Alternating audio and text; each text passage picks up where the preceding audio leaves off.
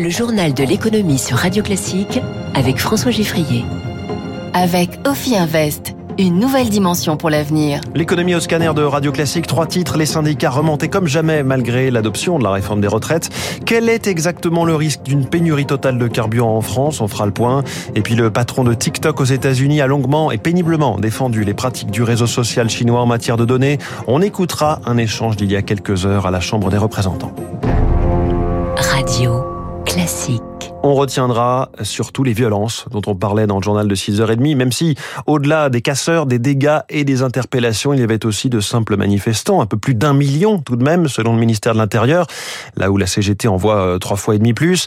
L'intersyndicale s'est réunie une nouvelle fois hier soir pour dresser le bilan de cette neuvième journée et en annoncer aussitôt une dixième, ce sera mardi.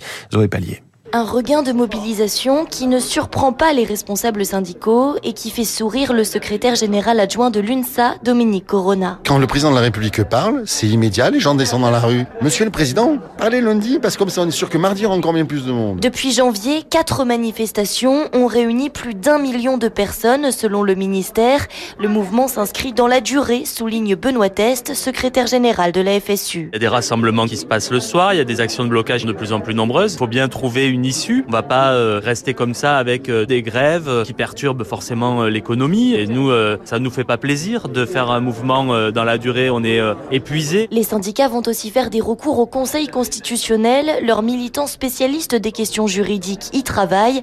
Marie-Lise Léon, secrétaire générale adjointe de la CFDT. La CFDT, elle va argumenter juridiquement sur la question des 64 ans en pointant tous les problèmes que ça pose. D'autres organisations vont travailler sur d'autres sujets. L'idée, c'est d'être complémentaires et apporter notre pierre à l'ensemble des informations auxquelles le Conseil constitutionnel euh, aura accès. Autre voie de sortie de crise, le référendum d'initiative partagée.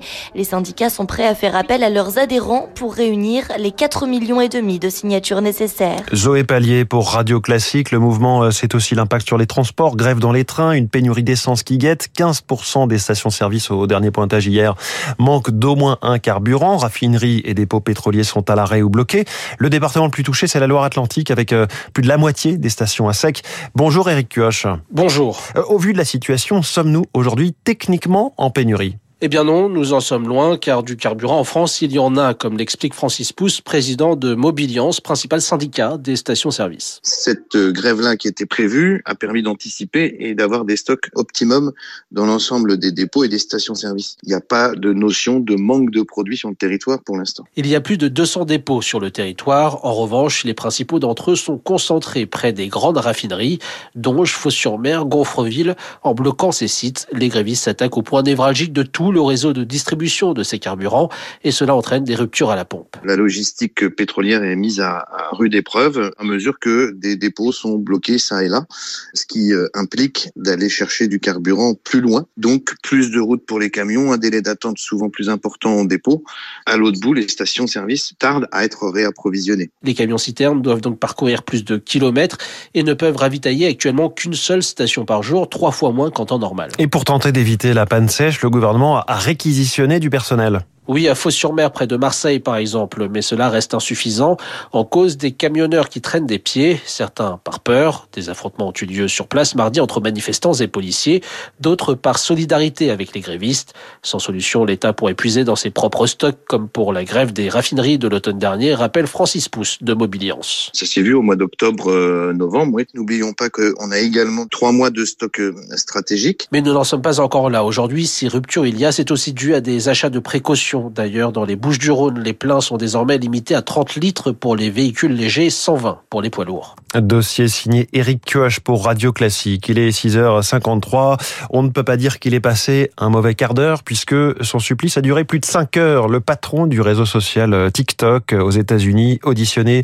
à la Chambre des représentants à Washington, l'équivalent de notre Assemblée nationale, Shu Chu, a dû se justifier tout autant sur le traitement des populations ouïghours en Chine par le pouvoir central de Pékin que sur les effets du visionnage au continu de très courtes vidéos par des millions euh, d'adolescents américains. Mais le point clé du moment, le cœur des inquiétudes, c'est, ce sont les accusations d'espionnage et le stockage des données. L'État chinois a-t-il accès aux données d'utilisateurs américains? Extrait des échanges entre le patron de TikTok aux États-Unis et une des élus de la Chambre des représentants.